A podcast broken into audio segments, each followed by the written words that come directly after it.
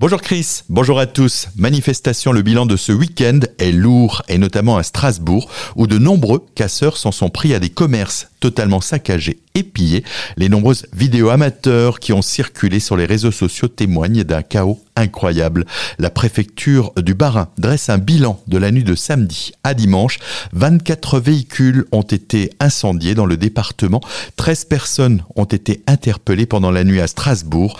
Un blessé léger est à déplorer parmi les forces de police. Josiane Chevalier, la préfète de région, en appelle à la responsabilité parentale compte tenu à nouveau du jeune âge des personnes interpellées.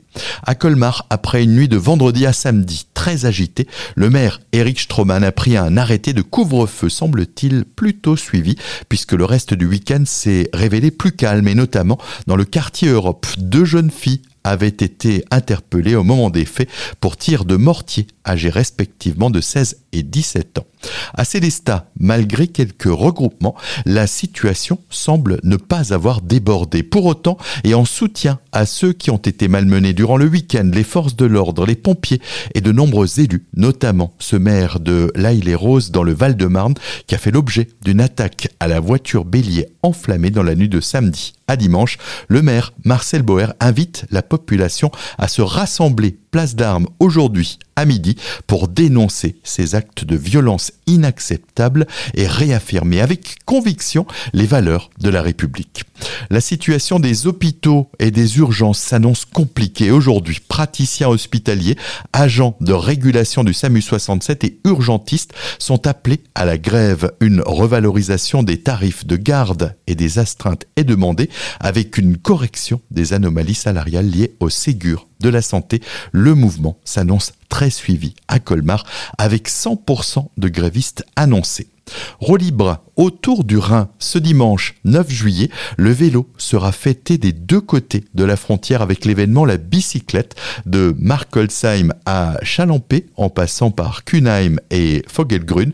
Chacun sera libre de prendre l'itinéraire conseillé pour traverser les cinq ponts du parcours et rejoindre la rive allemande.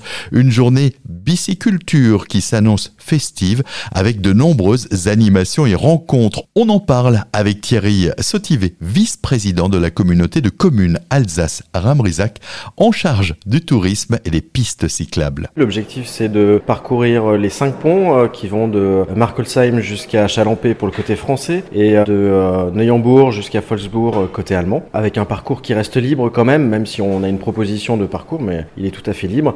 Et au niveau des cinq ponts, il y aura des manifestations qui sont organisées tout au long de la journée, de 11h à 19h, on va dire, hein, pour les animations. Donc il va y avoir un petit peu partout à la fois un espace buvette, petite restauration et euh, des petits événements particuliers, que ce soit de musique ou des démonstrations de vélo euh, en acrobatie euh, ou réparation de vélo, tout ce qui est un petit peu sur le thème du vélo. Quoi. À noter également qu'il y a un jeu, un petit jeu concours qui est organisé. Sur toutes les affiches publicitaires, il y a un petit QR code. Donc c'est tout simple, il suffit de flasher le QR code, de répondre à quelques questions et du coup ensuite de participer au tirage au sort avec un vélo électrique à gagner à la clé et quelques autres lots.